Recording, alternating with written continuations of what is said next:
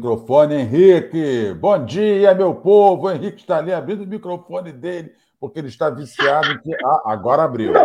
Peraí, olha só. Eu, eu sei que eu sou bagunceiro, eu sei que está difícil hoje para mim, mas não, eu estava escutando a vinheta aqui ainda.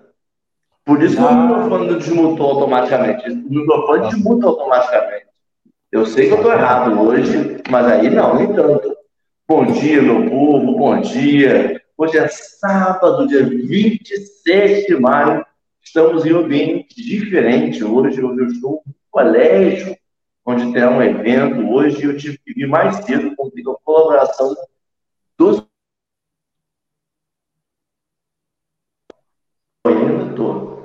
Um bom dia.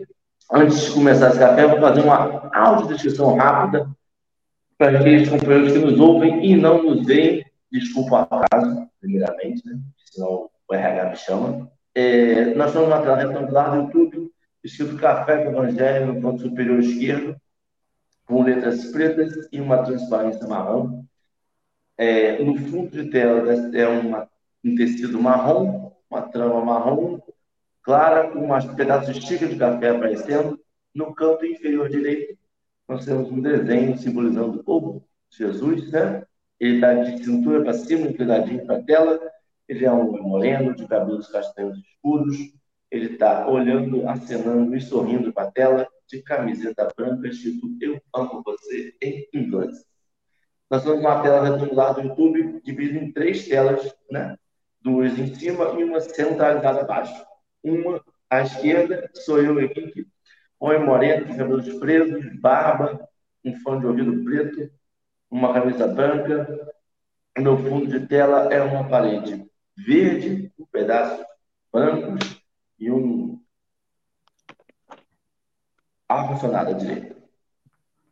Marcelo, à minha direita, Marcelo Turra, um homem branco, cabelos curtos, pretos, com, um, levemente acrisalhados na lateral, a barra da grisalha, um óculos de armação verde, com detalhes, uma haste marrom, ele está de fone de ouvido branco, camisa cinza, e o fundo de tela dele é uma parede branca com um quadro de árvore atrás dele e uma árvore aparecendo à sua esquerda.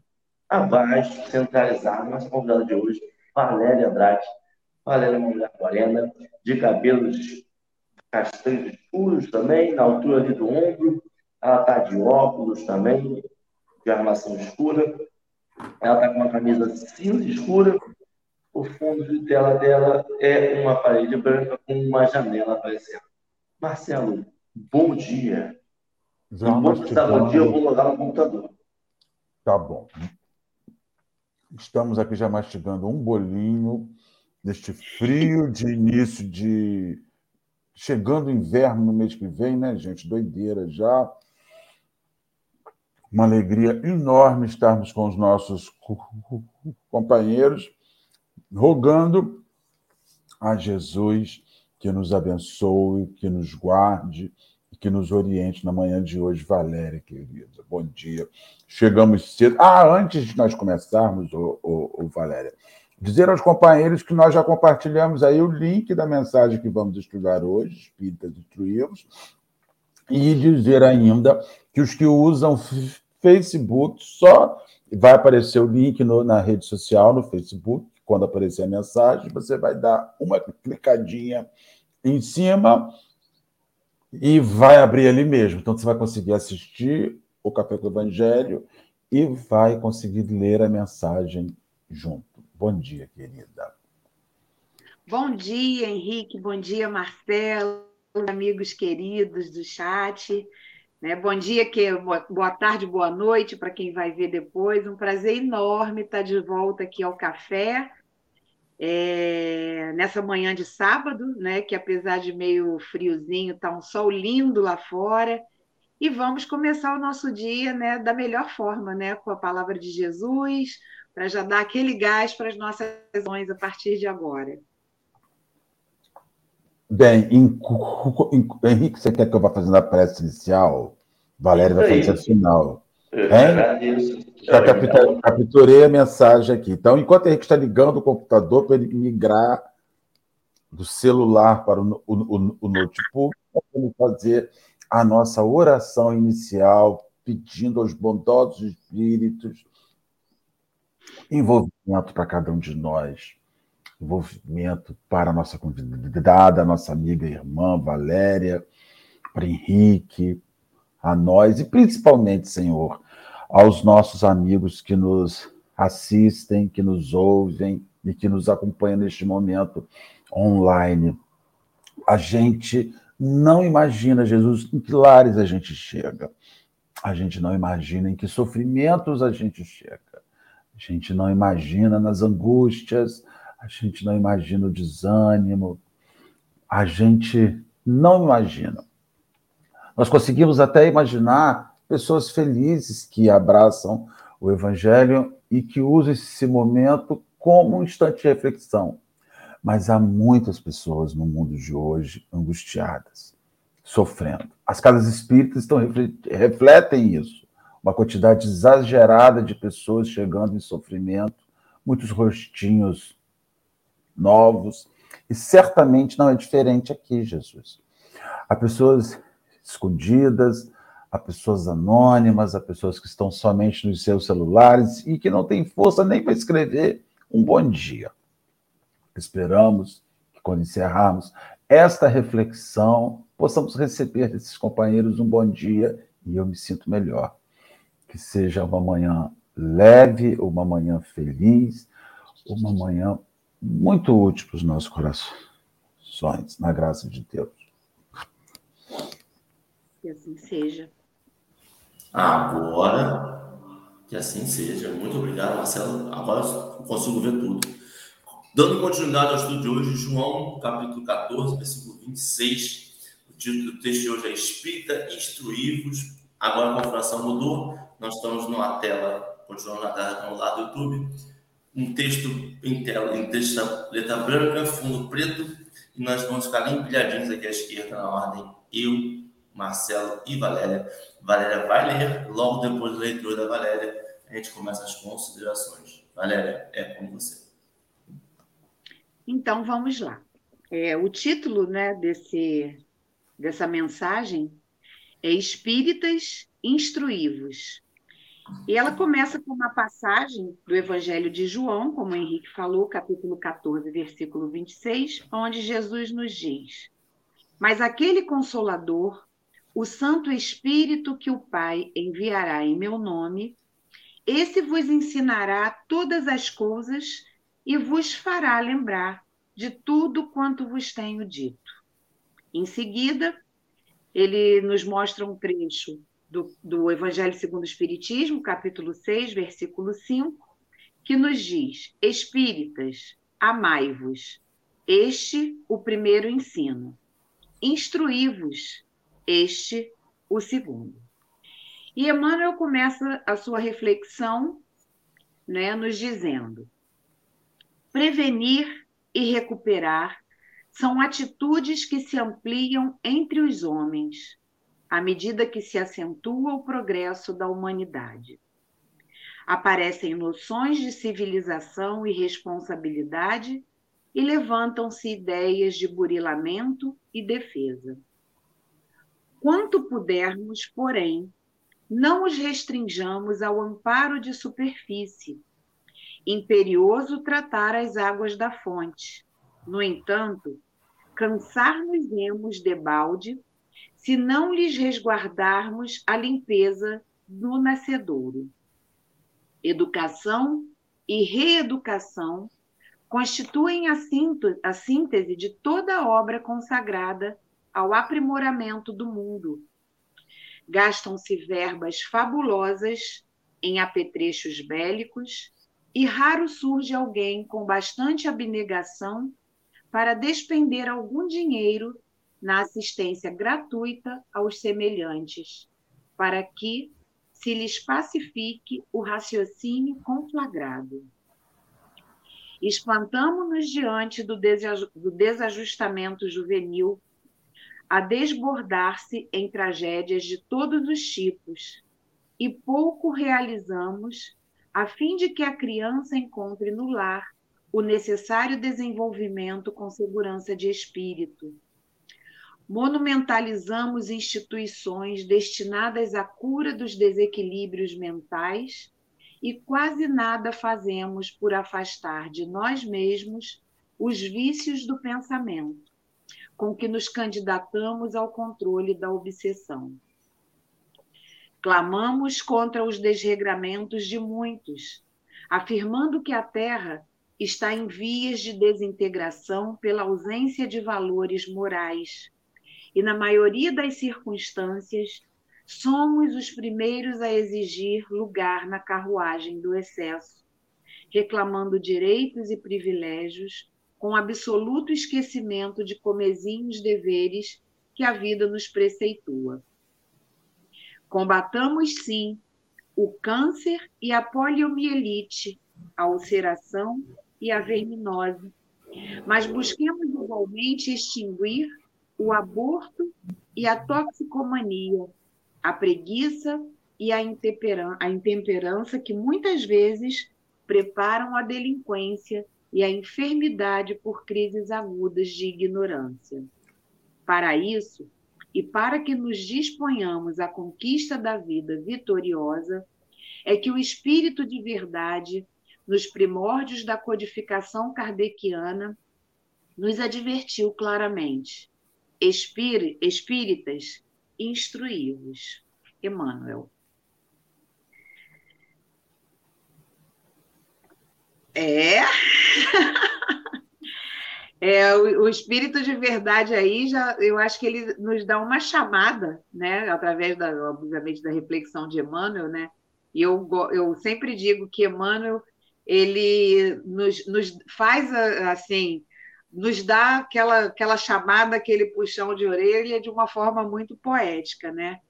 Mas esse texto, eu acho que o espírita, o espírito de verdade, ele nos convida a caminharmos mesmo na direção do progresso, né? Eu acho que esse texto ele tem muito a ver com a lei do progresso, porque se nós é, pegarmos a própria o próprio significado da palavra instrução, a gente pensa muito em instrução como como a parte do conhecimento acadêmico, né? Como a parte de é, ter acesso às informações, mas a, no próprio dicionário, é, instrução ele vai muito além disso, né? O dicionário nos diz que instrução é nos colocar numa, no, alto, ou seja, nos elevar de alguma forma. Claro que principalmente através do conhecimento, né? Mas é muito além dessa questão acadêmica, né? Dessa questão de sala de aula, né? Se instruir está muito mais é, acima disso, né? Vai muito além do que simplesmente o conhecimento, digamos assim, das palavras, né? Eu acho que vai muito mais é, é, na questão do conhecimento de causa. O que, que vocês acham nesse comecinho? Assim? Valéria e Henrique, eu ouvi você lendo, e estou relendo aqui a mensagem, ele começa com as coisas que nós menos estamos acostumados, que é prevenir e recuperar. Nós não somos seres humanos prevenidos, precavidos. Nós não vivemos com precaução. E aí, vamos, vamos falar de lucro? Henrique, vou falar de lucro. O que, que dá lucro? A doença ou doente? O que dá lucro é a doença. Porque se eu tratar o doente, ele não adoece mais. Então, eu não quero tratar o doente. Eu quero tratar a doença. Porque eu preciso que você adoeça de novo, Valéria, para eu poder vender o meu remédio. As farmacêuticas, estava vendo ontem, tiveram 400 milhões de reais de lucro com medicação. E aí fica a, a pergunta: nós queremos tratar a doença ou nós queremos tratar o doente? E tratar o doente é descobrir o que leva o cabra, o sujeito. Olha, eu já nem cheguei no Nordeste, já estou falando do cabra. O que leva, o que leva o cara a adoecer, Henrique. Então você tem um, em cima da sua geladeira uma caixinha com, com 20 remédios. que a gente é o povo que mais se automedica no mundo. Então você fala assim: ah, quando eu saio, eu tenho aquele negócio, eu tenho um engove. Ah, eu tenho um remédio para dor de cabeça. Eu tenho um Dorflex. Mamãe toma Dorflex para não ter dor. Olha o nível de hipocondria. Né? Ela toma Dorflex para não ter dor. É o Dorflex mediúnico, é o lá da frente. E esse não entra no nível de prevenção. Não, é. Então a gente, a gente vê o Espírito dizendo que a instrução espíritas, amai-vos, gostem, mas instruí-vos, porque a instrução não vai tratar a causa somente. Ou melhor, não vai tratar a doença. Ela, nos sintomas, ela vai tratar a origem. O Espiritismo está buscando, não é? Porque as pessoas vão no centro para receber um passe porque estão com câncer, porque estão com insônia, porque estão com depressão, e elas querem ficar boa da sua doença. Mas elas não querem ficar, muitas vezes, nem ter consciência que elas têm que ficar boa do que as adoece. Porque o Cristo sempre dizia: vai, não tornes a pecar para que mal maior não te ocorra. E aí, essa mensagem de instrução, a instrução não é o remédio para a doença. A instrução é o remédio para o doente. É quando você, conhecendo o que te leva para o mal, você se livra do mal. E isso me chamou assim, pá, porque eu sou um, um tomador de remédio. Eu sou um tomador de bicarbonato de sódio com depois que eu como uma canjica com amendoim, aí eu quero ficar, pô, Marcelo, não coma canjica. Mas come a canjica. Mas come a canjica, você está entendendo? E então, não come um pouquinho, não, né? Não, come um pouquinho. Né? Por exemplo, eu estou aqui, eu estou aqui fazendo o, o café com o evangelho, tem um bolo com calda de limão por cima, e toda hora eu vou e tá aqui tira um naco dele, ou seja. Aí depois toma bicarbonato. Depois toma bicarbonato. Quer dizer, eu não quero ficar bom, eu quero tomar bicarbonato para ficar bom, entendeu? Henrique, me ajuda aí, Henrique. Você que não como Emmanuel, Como Emmanuel diz, pegando esse gancho do, do Turra, né, a gente trata da superfície. E a gente precisa fazer a limpeza do nascedouro, é exatamente é. isso. É. Né? A gente precisa limpar o interno, o que está dentro. A gente se preocupa muito em cuidar, quando já está doente, né, do externo. Mas a gente não busca, e aí a gente cura, de repente, assim, aquele mal que nos aflige momentaneamente, mas a origem continua, e daqui a pouco a gente fica doente de novo. É, isso acontece no nosso dia a dia. A gente cura, às vezes nem termina de tomar a medicação, digamos assim, porque já se sente bem. E com pouco tempo a gente esquece aquilo que nos fez mal. E aí a gente adoece de novo. E aí a gente vai, toma uma medicação paliativa para curar de novo aqueles sintomas. E a origem continua crescendo, que é pior, né? A origem continua crescendo dentro da gente, até que às vezes chega um ponto que aquele remédio que a gente vinha tomando, o bicarbonato que a gente toma e satisfaz naquele momento, já não faz mais efeito. Mais efeito. Porque o, o interior já está muito mais contaminado, né? Fala, Henrique! Não, é, é, de, é que eu estou ouvindo vocês. É, não, como não. Tô tomando meu, meu achocolatado industrializado aqui, com o café da manhã. É, ouvindo, é porque a gente está muito acostumado, e, e aí me dá um certo. Não sei qual sentimento que me dá. Eu vou traduzir no final. Porque a gente se acostumou a lidar contra os efeitos e a gente ficou muito bom para diminuir os efeitos das coisas. Então a gente ficou é, criou uma indústria farmacêutica gigantesca, criou uma indústria medicinal gigantesca, criou uma indústria psicológica gigantesca. A gente hoje desenvolveu um monte de ferramenta para diminuir, minimizar o máximo possível os efeitos das coisas, inclusive os efeitos da reencarnação. A gente acha que tem provas, expiações. Ah, eu fiz A, B ou C. Então, vou vir para cá sem um braço. Aí eu estou aqui, eu coloco o braço biônico, eu coloco não sei o quê, eu boto prótese, eu boto. Eu vou tentando diminuir sempre ali os efeitos, mas eu nunca com a minha causa. Eu nunca tento perceber o que, que me gerou aquilo tudo. O porquê que eu estou passando por aquilo. E aí me dá um, esse sentimento de desgosto, desânimo, porque a gente ficou tão bom para diminuir os efeitos. Imagina se a gente tivesse utilizado isso tudo para diminuir as nossas causas. Se todo uhum. esse nosso empenho para silenciar a nossa consciência, se todo esse nosso empenho tomando um monte de remédio fosse utilizado para silenciar e para acalmar nossos corações. Porque quando ele fala aqui, quando na, no, no versículo de João, que ele fala que vos ensinará, vai mandar alguém em nome dele, que vos ensinará as coisas e vos fará lembrar de tudo o que foi dito. E a gente não lembrou ainda, né? A gente ainda olha, ainda me causa espanto. Eu tenho visto série, eu tenho estudado, eu tenho lido, e as coisas que ele fala, que ele falava, ainda nos causa espanto ainda no caso, será que é possível? Parece até que é possível. Se não fosse possível, primeiro, ele não teria dito, segundo, ele não teria feito. E aí a gente fica lutando e tem que começar a atacar essa causa. E aí é, a gente, eu entendo que até é uma boa intenção, sabe? Um momento de crise, eu tenho que tomar alguma coisa para poder me acalmar e ir recuperar minha força para ir. Só que quando passa no momento de crise, sabe o meu problema, Marcelo? Eu esqueço que eu estava em crise. Eu, uhum.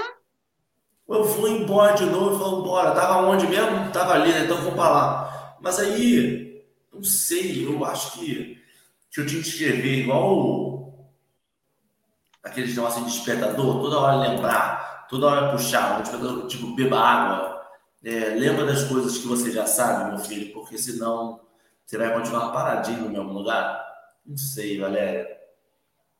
E sabe o que, que eu estou pensando com a fala do Henrique agora e com, uma, com a questão que Marcelo colocou do bicarbonato e tudo?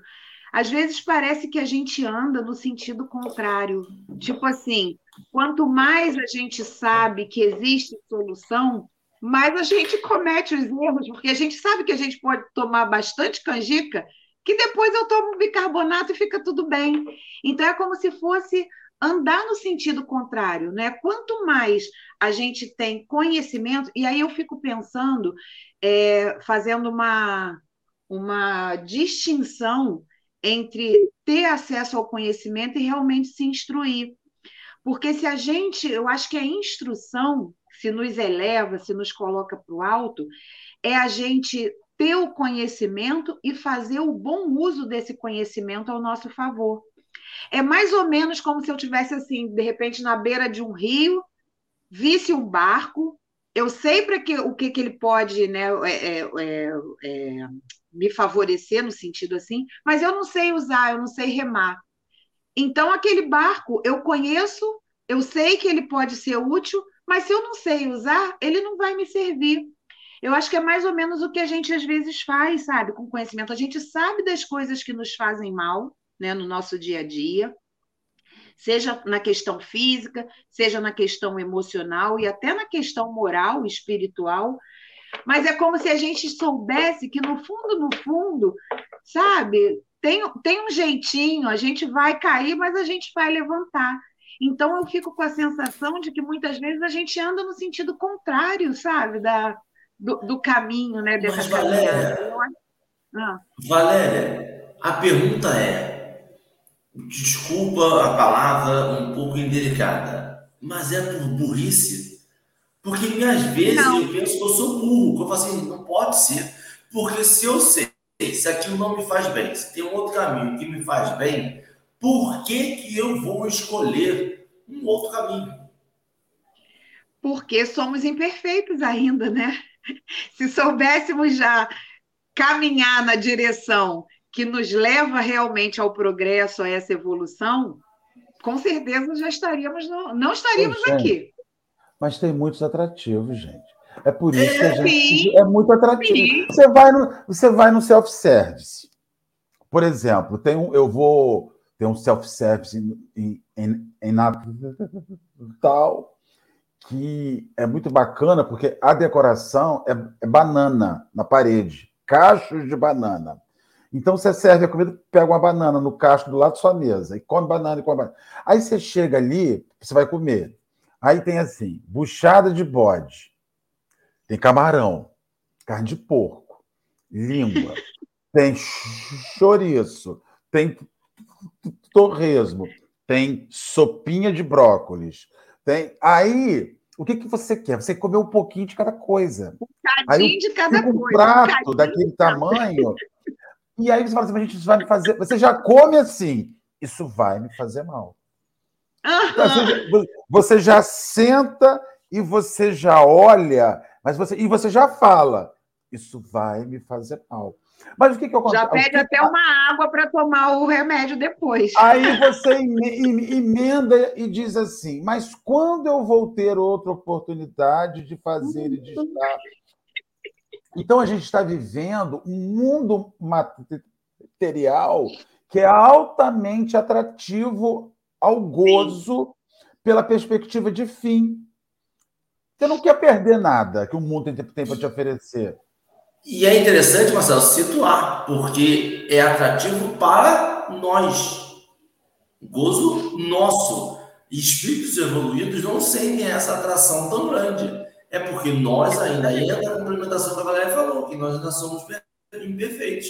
E aí, por sermos imperfeitos e estar no mundo de imperfeições, aquilo que nós somos fica mais traduzido no nosso dia a dia. Se eu só, só quero essa coisa carnal, se eu estou no momento carnal, o que eu vou querer é essa carnalidade.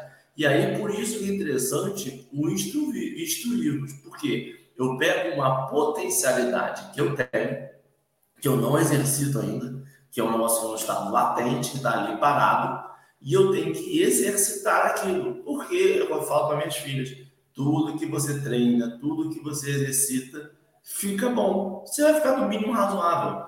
E o que, que o Espírito está dizendo para a gente? vai, que no mínimo melhor do que você está, a gente vai ficar. No mínimo, um pouco mais consciente, a gente vai chegar. E aí vai conseguir utilizar, que aí é a grande coisa, que é utilizar, que aí é a mensagem do Cristo de forma única, é utilizar a materialidade para a elevação espiritual e moral. Quando a gente conseguir fazer isso, aí a gente vai estar a um. Exatamente, porque até porque é, quando a gente pensa em lei do progresso, né, é, o conhecimento intelectual ele pode dizer, acho que até prioridade, né, para para evolução, para a evolução espiritual. Então, por exemplo, eu estou aqui pensando, quando hoje a gente pensa que a gente está fazendo alguma coisa que vai nos fazer mal, a gente não deixa de fazer porque ainda estamos em processo né, de, de, evolução, ainda somos muito imperfeitos. Mas a gente já tem a consciência de que aquilo vai nos fazer mal, e isso, mal ou bem, já faz com que a gente, às vezes, antes de cometer, antes da gula, por exemplo, a gente já busque uma solução. Então, isso por si só, por mais que ainda não seja, digamos assim, eu digo que tem o mundo ideal e o mundo real. Né? Esse é o mundo ideal, esse é o mundo real, ainda não é o mundo ideal. Mas ter a consciência daquilo que nos faz mal já é alguma coisa. Né? Já significa que nós estamos no caminho e somos melhores do que quando a gente não tinha consciência de nada, que a gente só comia e depois ainda ficava pensando por que, que eu estou assim, né? Enche a cara no dia, acorda na ressaca danada, aí bota a culpa na, na, na, na azeitona, azeitona. do pastel, sabe? Então, quando a gente toma consciência de que eu estou passando mal porque eu comi demais, eu estou passando mal porque eu bebi demais, se eu vou cuidar disso na sua essência para que não aconteça de novo ou não, isso é o meu livre-arbítrio. Eu vou, né? Eu tenho a opção de sim ou de não. Provavelmente não. Vai beber de novo e vai curtir mais uma ressaca. mas eu já estou, pelo menos, melhor, porque eu já conheço. Né? Eu já tenho a consciência. Então, se eu tenho a consciência, já fica mais fácil para mudar do que quando eu não tenho. Se eu vou mudar ou não é uma questão de escolha. A gente até diz né, que quanto mais nós estudamos, mais responsáveis pelas nossas consequências nós ficamos, porque não dá para dizer que não sabe, não dá para dizer que eu não vou ter ressaca, sabe? Se eu encher a cara hoje, se eu beber muito, se eu comer demais, eu sei da consequência, né? Então, se eu faço, é porque eu tenho a liberdade de escolher, né? Mas eu, eu, eu, eu tendo a consciência, eu acho que fica mais, mais fácil eu escolher entre o bem e o mal. E se eu escolho o mal, eu vou sofrer as consequências disso também. Ele faz uma consideração aqui, Henrique, é complicado para paternidade, complicado demais para paternidade, maternidade, quando ele diz assim: espanta-nos diante do, do, da, dos jovens que estão do desajustamento juvenil, a desbordar-se em tragédias de todos os tipos. E pouco realizamos a fim de que a criança encontre um lar necessário, no lar, o necessário desenvolvimento com segurança do espírito. E aí você vê que a maioria das vezes que as pessoas falam assim, meu Deus, o que foi que eu fiz para esse filho? Na verdade, não é o que você fez para esse filho, é o que você não fez para esse filho.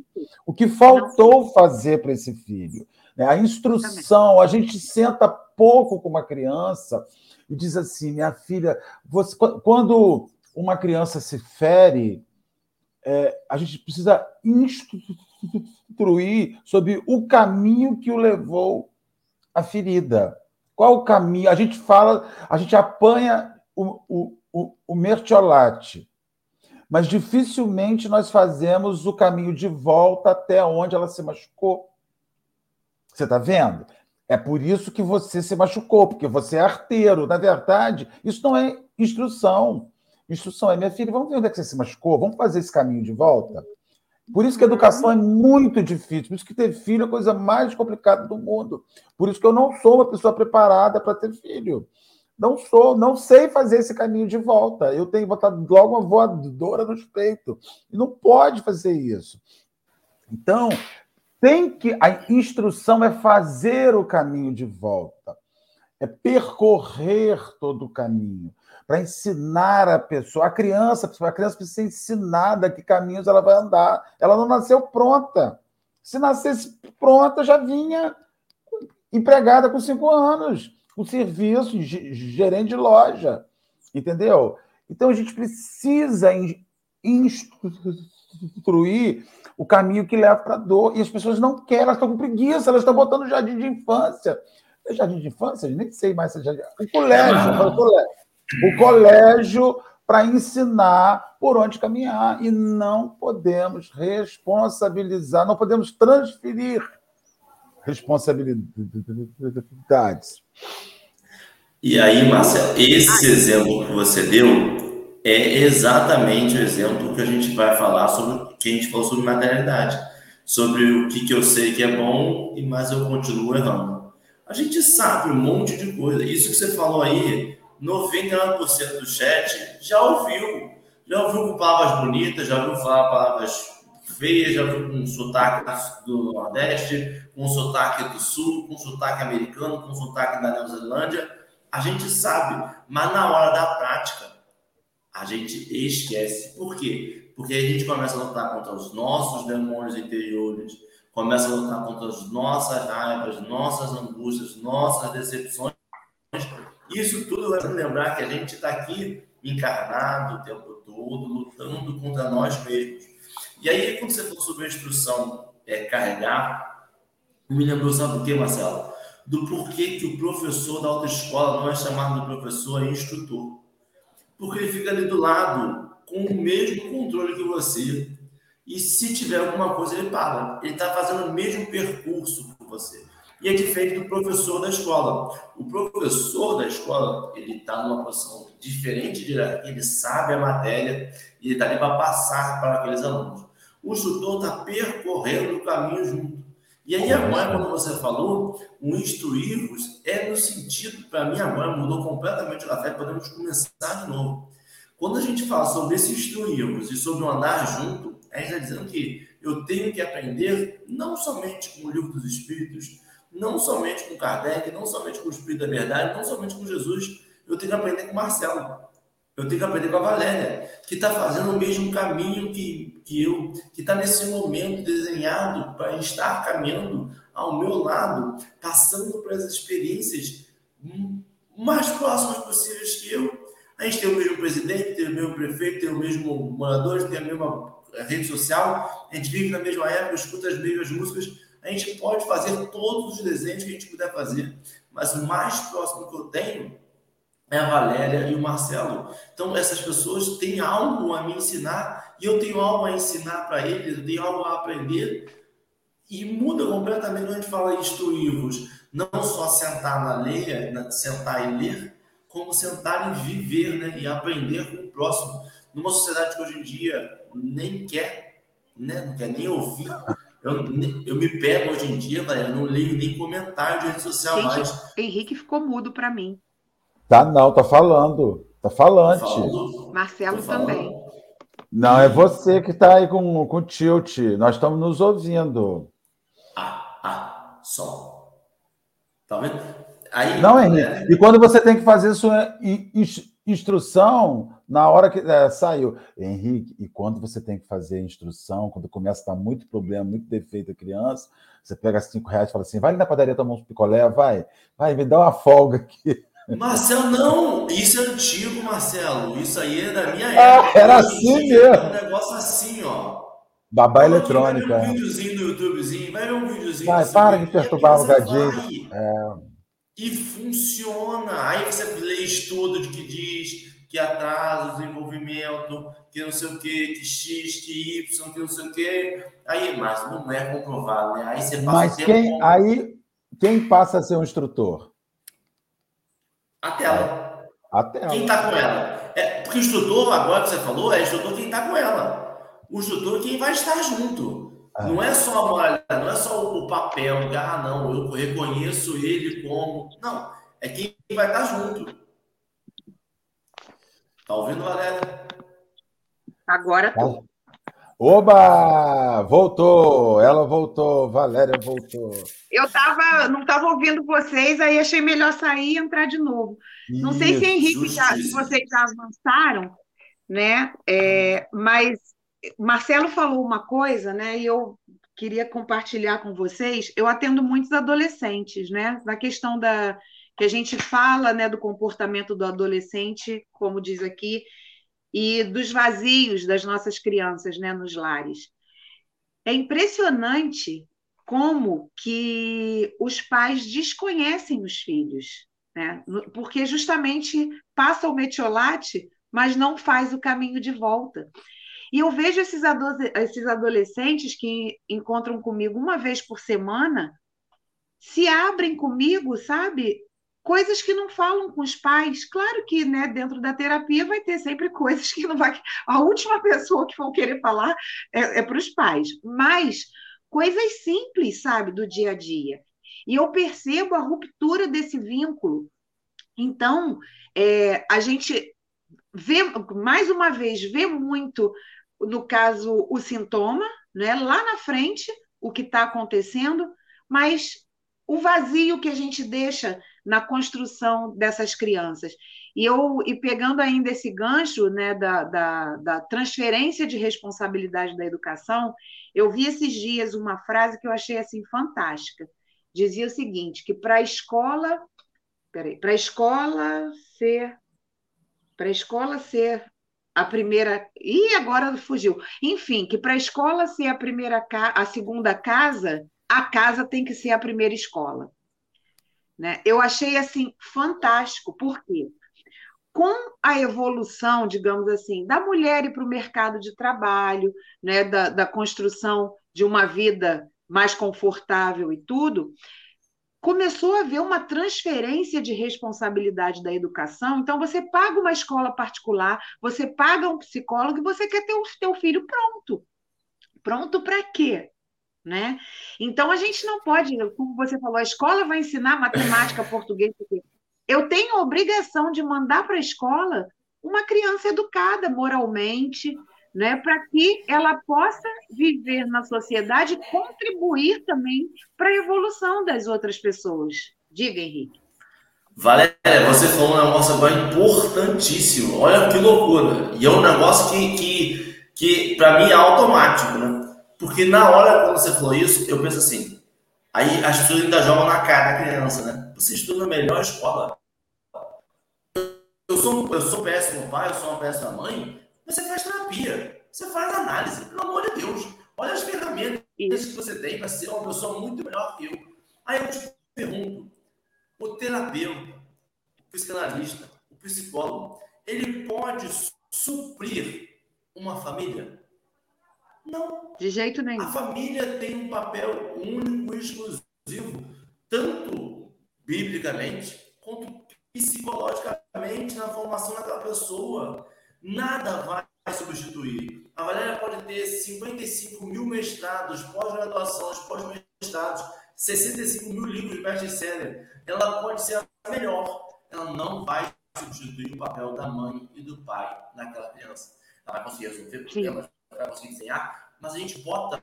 E aí, eu, eu sei disso porque no, no, no, no conforto da minha cama, no conforto do meu lado, do dedo na cabeça do travesseiro, eu, eu volto e me falo assim, pô, mas essas crianças fazem terapia tem mais de cinco anos, né? Elas não precisavam ser como, como crianças normais. Elas podiam ser crianças terapizadas, sabe? Analisadas. Porque a gente vai, Valéria, é um negócio que te chama. Você fala assim, poxa, mas eu, eu caminhava 6 quilômetros para estudar. A van para na frente da minha casa para levar minha filha. Como que ela tinha nota, nota, nota baixa? Poxa, eu tinha problema com meus pais, mas meu pai não estava parando aqui para trabalhar, estava parando para tomar uma cervejinha, para conversar com os amigos, estava indo na rua jogar bola. Eu não, estou trabalhando. Estou trabalhando dentro de casa, nem saio mais, pô. Ela me vê, eu estou ali no computador, estou ali no, no, na, na, oficina fazendo qualquer coisa, mas ela me vê, ela tem minha presença física. Isso tem que ter algum ponto fazer. Só que tudo isso quando a gente vai falando em voz alta, a gente vai percebendo que é uma forma da gente se justificar para a nossa própria consciência, porque a gente sabe que em algum momento nós estamos falhando miseravelmente com essas crianças. E a gente vai tentar de novo. Diminuir o efeito através de terapia, diminuir o efeito através de laudo dizendo que tem TDAH, que tem autismo, que tem algum espectro, e, e só dando os efeitos. As causas são. Sabe qual é uma pesquisa? 50% dos brasileiros se sentem em ritmo muito acelerado, muito para frente, mais do que poderiam estar fazendo. Numa sociedade hoje em dia que a gente pode fazer home office, que a maioria dos trabalhos podem ser feitos remotamente, a gente tem um monte de facilidade. Por que, que a gente está se sentindo tão acelerado? E o aceleramento não tem visto através das coisas morais é um aceleramento somente pela materialidade. Por que, que a gente está fazendo isso? E isso que a gente tem que começar a entender, não começar a correr. Porque senão eu olho essa pesquisa e falo assim, realmente, eu preciso correr mais também para a casa espírita. Eu preciso correr mais, também para igreja. Não, eu preciso parar de correr. preciso parar, sentar a bola, falar, parou. Acelerar. De alguma Deixa forma. Eu fazer... Deixa eu falar um negócio. Eu estava pensando em outra coisa aqui agora, gente. Saí da criança e fui para penitenciária. A gente olha as penitenciárias brasileiras entupidas, com sobrecarga de população carcerária. Aí o que, que você fala? Nós temos que instruir essas pessoas, mudar a vida dessas pessoas, ou nós temos que construir mais penitenciária para desafogar? Aí você vê que a saída para alta população carcerária é mais prisão ou pena Sim. de morte. Ou pena de morte, ah, vou matar. É igual, é igual cachorro quando vai para. Pra, que a prefeitura recolhe lá para o abrigo público. Teve uma cidade na Bahia, mas foi na Bahia. Acho que foi na Bahia. Que teve a grande ideia para acabar com a alta população de cachorro. Com um mês mata. Se você não, tiver, não tirar o cachorro com um mês, você mata. Então a gente vai descobrindo saídas, a gente descobre saídas que não são saídas instrutivas, são saídas que assinalam a nossa incapacidade de lidar com o problema. Toda vez que Exatamente. você não sabe lidar com o problema, você procura uma saída inteligentíssima, fabulosíssima. Vamos terminar. Então, você fica, por exemplo, você vai para Holanda, eu teve um, um amigo que foi para a Holanda recentemente, há um ano mais ou menos, se hospedou em um hotel que tinha sido um presídio. A população de, da Holanda, a carcerária, está em decadência, está acabando, porque é um país com todos as, os senões ligados à, à drogadição, à, liber, à, liberdade de uso de, de, de droga. É um, um, uma. Tá saindo e entrando no outro. É um lugar, é uma, uma nação. Bota a Valéria para dentro de novo é uma nação. e bota Henrique, bota para dentro de novo. É. Que, que vem, a gente vai. Aí ele se hospedou em um hotel, que foi uma penitenciária que virou hotel. E ali a gente vê, vê o quê? Que nós ainda estamos trabalhando para aumentar o lugar para guardar o nosso fracasso enquanto sociedade. Porque Exatamente. dá muito trabalho instruir. Então, quando você tem, você, você vende muito remédio, você encontra um meio de apresentar o fracasso para uma sociedade que está muito doente. Quando você tem que fazer mais penitenciária, você encontra um meio para guardar o excesso de uma sociedade que está muito violenta. Quando você encontra um meio de fazer mais clínicas psiquiátricas, mais manicômios, como o texto fala, você encontra um jeito de falar de uma sociedade que está com o psiquismo mais atribulado. Quando você aumenta o número de abrigos, de lares, seja de infância ou de idosos, você encontra um meio de dizer de uma sociedade que não consegue lidar com gente que abandona suas crianças e abandona os seus idosos. Então, às vezes assim, gente, a cidade X não tem um lar de crianças, graças a Deus. Talvez naquela cidade não haja necessidade. Mas nós acreditamos que nós precisamos fazer mais hospitais, porque a gente já está dizendo que está todo mundo doente. Sim. Mais hospitais, mais manicômios, mais presídios, mais e mais. E quanto mais você aumenta esses depósitos de gente, você está enfiando ali aquilo que não foi instruído, aquilo que não foi cuidado, aquilo que não foi zelado, aquilo que lá na sua origem foi preparado. E Emanuel está dizendo: olha, espírita, vamos, vamos nos instruir para diminuir essas doideiras todas da guerra. Ele fala: é, você prefere usar o dinheiro da guerra para usar do que usar o dinheiro para a origem da guerra. Sim. É doideira. Complicado, ou seja, continua só tratando do sintoma, né? E deixando lá o nascedouro, como Emmanuel diz, de lado. Até porque eu estou pensando, Aí existem outras questões também, né? Quando a gente pensa em sociedade, quando a gente pensa né, em, em a sociedade mesmo de um modo geral, é, a instrução ela está diretamente ligada à liberdade, né? Quanto mais instruído, a liberdade até de escolha, né? Então, será que isso interessa? Né? Será que isso interessa, digamos assim, não pensando na questão moral, na questão espiritual, mas a questão de sociedade, a questão de governabilidade, né? Quanto mais instruídos, mais livres as pessoas são para escolher.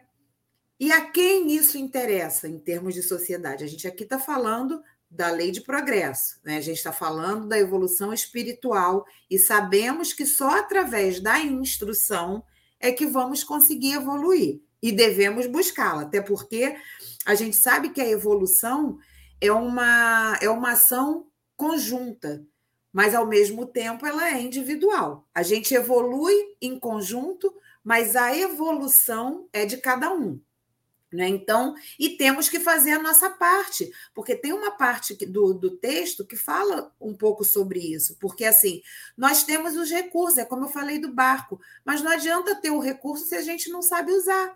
Então, a gente precisa realmente se instruir, se apropriar do conhecimento para realmente evoluir.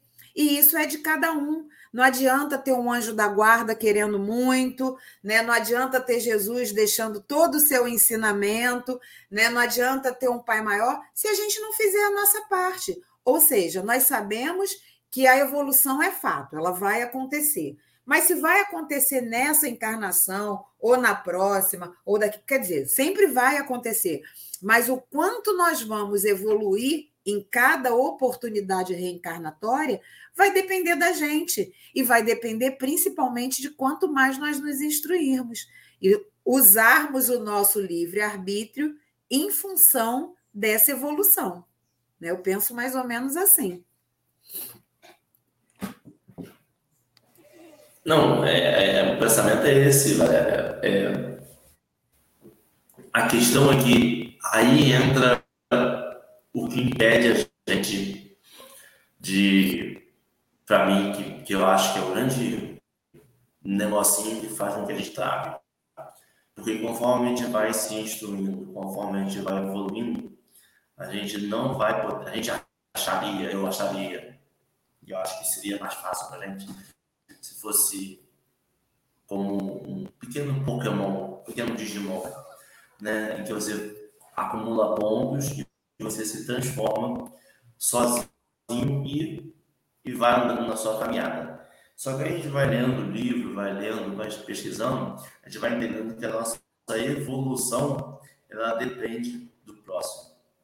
Eu não vou ser evoluído sozinho. Eu Sim. não vou evoluir, não, vou, não vai ser um clique, não vai ser um, uma passagem. Eu vou ter que. E aí entra a loucura, porque Quanto mais evoluído moralmente, mais a evolução material vai me causar desconforto.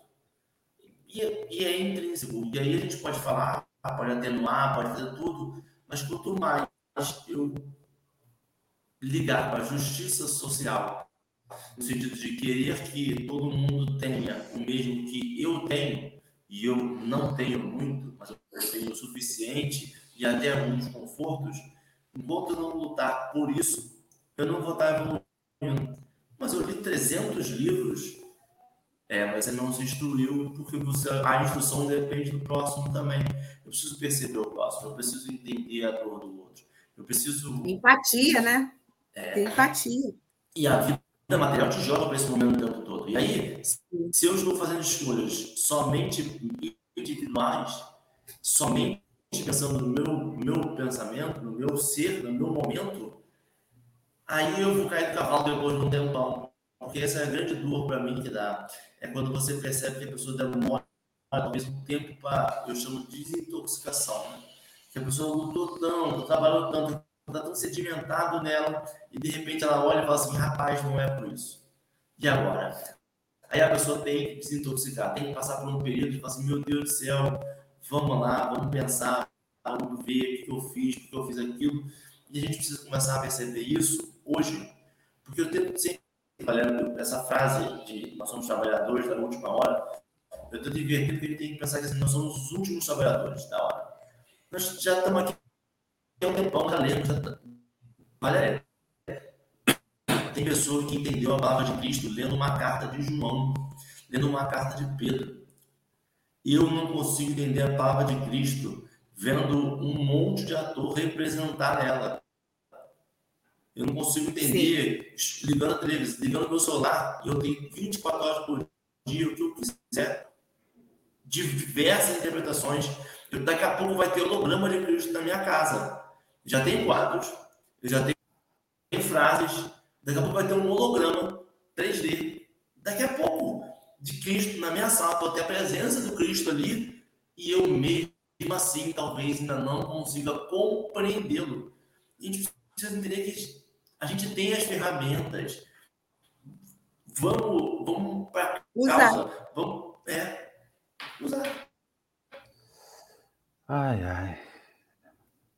É quase deprimente, né? Mas não é, não. Não é, não. É quase, é quase. Mas não é. Mas falta um tiquinho. Fala, não, falta, falta ainda. Ai, muito bom. Muita, Eu não muita tenho nem coisa. considerações finais, já estão consideradas, porque Quando a eu- gente mais se, quanto mais a gente se instrui, mais a gente percebe que a gente tem muito trabalho, né? Pela frente. Mas a gente Mas sabe, mas vou fazer uma Valéria. depois. A gente toma gosto pelo, pelo, Sim. pelo, pelo trabalho. É um é caminho grande sem volta. A minha, eu vou fazer uma consideração final. Não ia fazer, não, mas vou fazer. Agora me deu vontade. Resolveu. Eu fico com vergonha, sabe por quê que eu fico com vergonha de mim? É porque. Eu, já viu aquele cachorro que corre atrás do rabo? Tem hora que eu me vejo aquele cachorro que corre atrás do rabo. Tá entendendo? Assim, fugindo daquilo que eu já sei, daquilo que é óbvio. É um negócio muito esquisito, sabe? Então, assim, o evangelho na minha vida parece que é o rabo que eu estou procurando, estou Uhum. correndo, a- a- e ele está ali, sempre ali. Aí você vai lá, vai lá, sai, viaja, volta, corre, sobe quatro morros, desce quatro morros, nada 30 quilômetros. Quando você volta, saiu para procurar e vai fazer a descoberta, está tudo no mesmo lugar. Sim. É isso que assim que é- eu, eu- eu- a gente inventa muita moda, procurando em muitos lugares aquilo que sempre esteve do seu lado. É tão simples, é muito simples, né? É porque se a gente eh, se apropria do- de que a gente tem os recursos, a gente não tem mais desculpa, né, para não sair da nossa zona de conforto. E às vezes ficar na zona de conforto é mais fácil, né? Com Mais, certeza. né? Então, assim, se a gente eh, sabe que tem os recursos, se apropria desses recursos, a gente não tem mais desculpa. E o ser humano tende a desculpar, tende a externalizar, porque de uma certa forma fica mais fácil, né? Henrique saiu, né? Está voltando, Tá voltou. voltando. Ele voltou. Tá, deve estar com uma internet daquelas, né? Aham. Chegou. Daquela- Voltou para o celular. Aí já volta para o celular, já é problemático. Meu, meu computador, ele simplesmente bloqueou tudo e fechou tudo. Não entendi. Ah, então. Deve ser alguma atualização que está fazendo. É, Tava pode cheio, ser. cheio de atualização. Doido. Ali, está atualizando ali o, o celular agora. E eu não consigo. Vamos para o voltar, vídeo? Não funciona, tá? Beleza. Vamos. Vamos Sabe o que- voltar ao vídeo? Sabe o que, que eu achei outro- interessante, Turra? A gente não combinou nada, mas a espiritualidade se carrega. A gente vai ver que esse vídeo é, fala dos dias difíceis. E você começou hoje a introdução desse estudo, a introdução desse bate-papo, na sua oração, falando justamente sobre a dor das pessoas, né? Aquelas pessoas que muitas vezes não conseguem nem dar o bom dia, que a gente, né? E eu, quando você estava fazendo a oração, eu já estava pensando nesse fechamento, que esse vídeo é, é uma psicografia do Chico, né? Que fala justamente dos dias difíceis. E a gente não combinou, mas a espiritualidade fez o papel dela direitinho. Combinamos de noite, enquanto nos encontrávamos em Vamos sonho, lá naquela caminhada no dos mundo sonhos. espiritual. Isso. Já era Vamos para ter percebido com a blusa cinza que os dois estão. Já tá Exatamente. Vê. Tom sobre tom. É isso aí, gente. Vamos passar o vídeo aqui agora. Vamos lá, vamos para a guia do YouTube. Aumentarei o volume um pouquinho e vamos ouvir.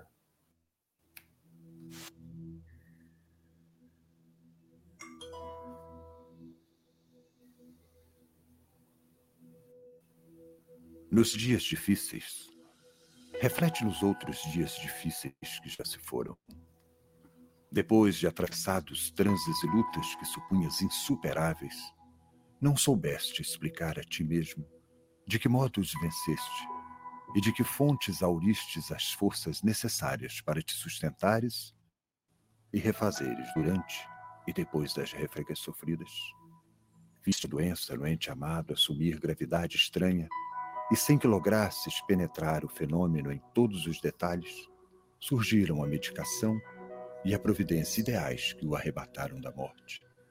Experimentaste a visitação do desânimo à frente dos obstáculos que te gravaram a vida, mas sem que te desses conta do amparo recebido, largaste o das trevas e regressaste à luz da esperança.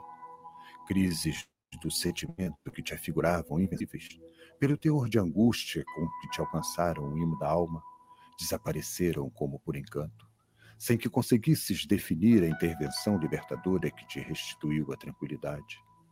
Sofreste a ausência de seres imensamente queridos, chamados pela desencarnação para tarefas inadiáveis em outras faixas de experiência. No entanto, sem que despendesses qualquer esforço, outras almas abençoadas apareceram, passando a nutrir-te o coração com edificante apoio afetivo. Tudo isso, entretanto, sucedeu porque persististe na fé, aguardando e confiando, trabalhando e servindo, sem te entregares à deserção ou à derrota, ofertando ensejo à bondade de Deus para agir em teu benefício. Nas dificuldades em andamento, considera as dificuldades que já vencestes e compreenderás que Deus, cujo infinito amor te sustentou ontem, sustentar-te-á também hoje. Para isso, porém, é imperioso permanecermos fiéis ao cumprimento de nossas obrigações, de vez que a paciência no centro delas é o dom de esperar por Deus, cooperando com Deus, sem se desesperar.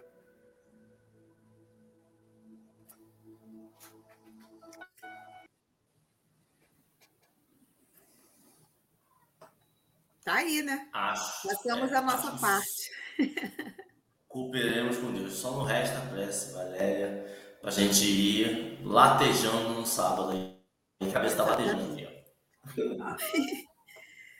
Bom, vamos então agradecer né, ao nosso Pai Maior por mais essa oportunidade de estarmos aqui reunidos em Teu nome, Pai Gratidão a Ti, Mestre Jesus, amigo, irmão querido, que nos sustenta através dos seus ensinamentos.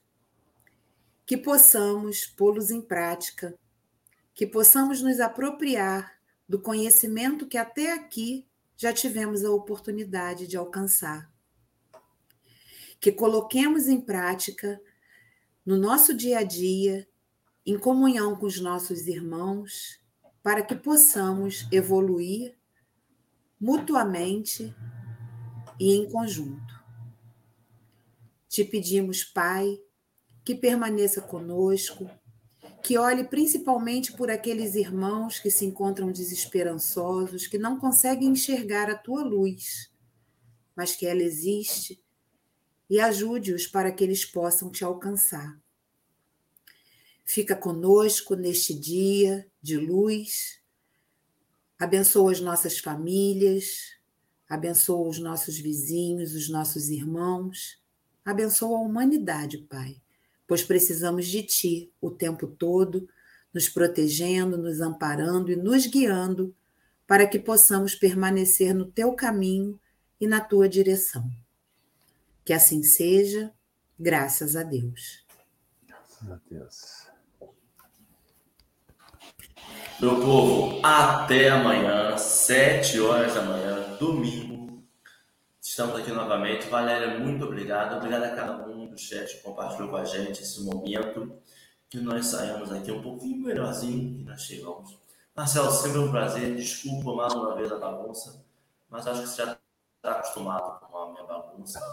Mas eu sei que eu errei. E aí eu vou falar ao vivo. Perdão. Um beijo, Valéria. Até amanhã.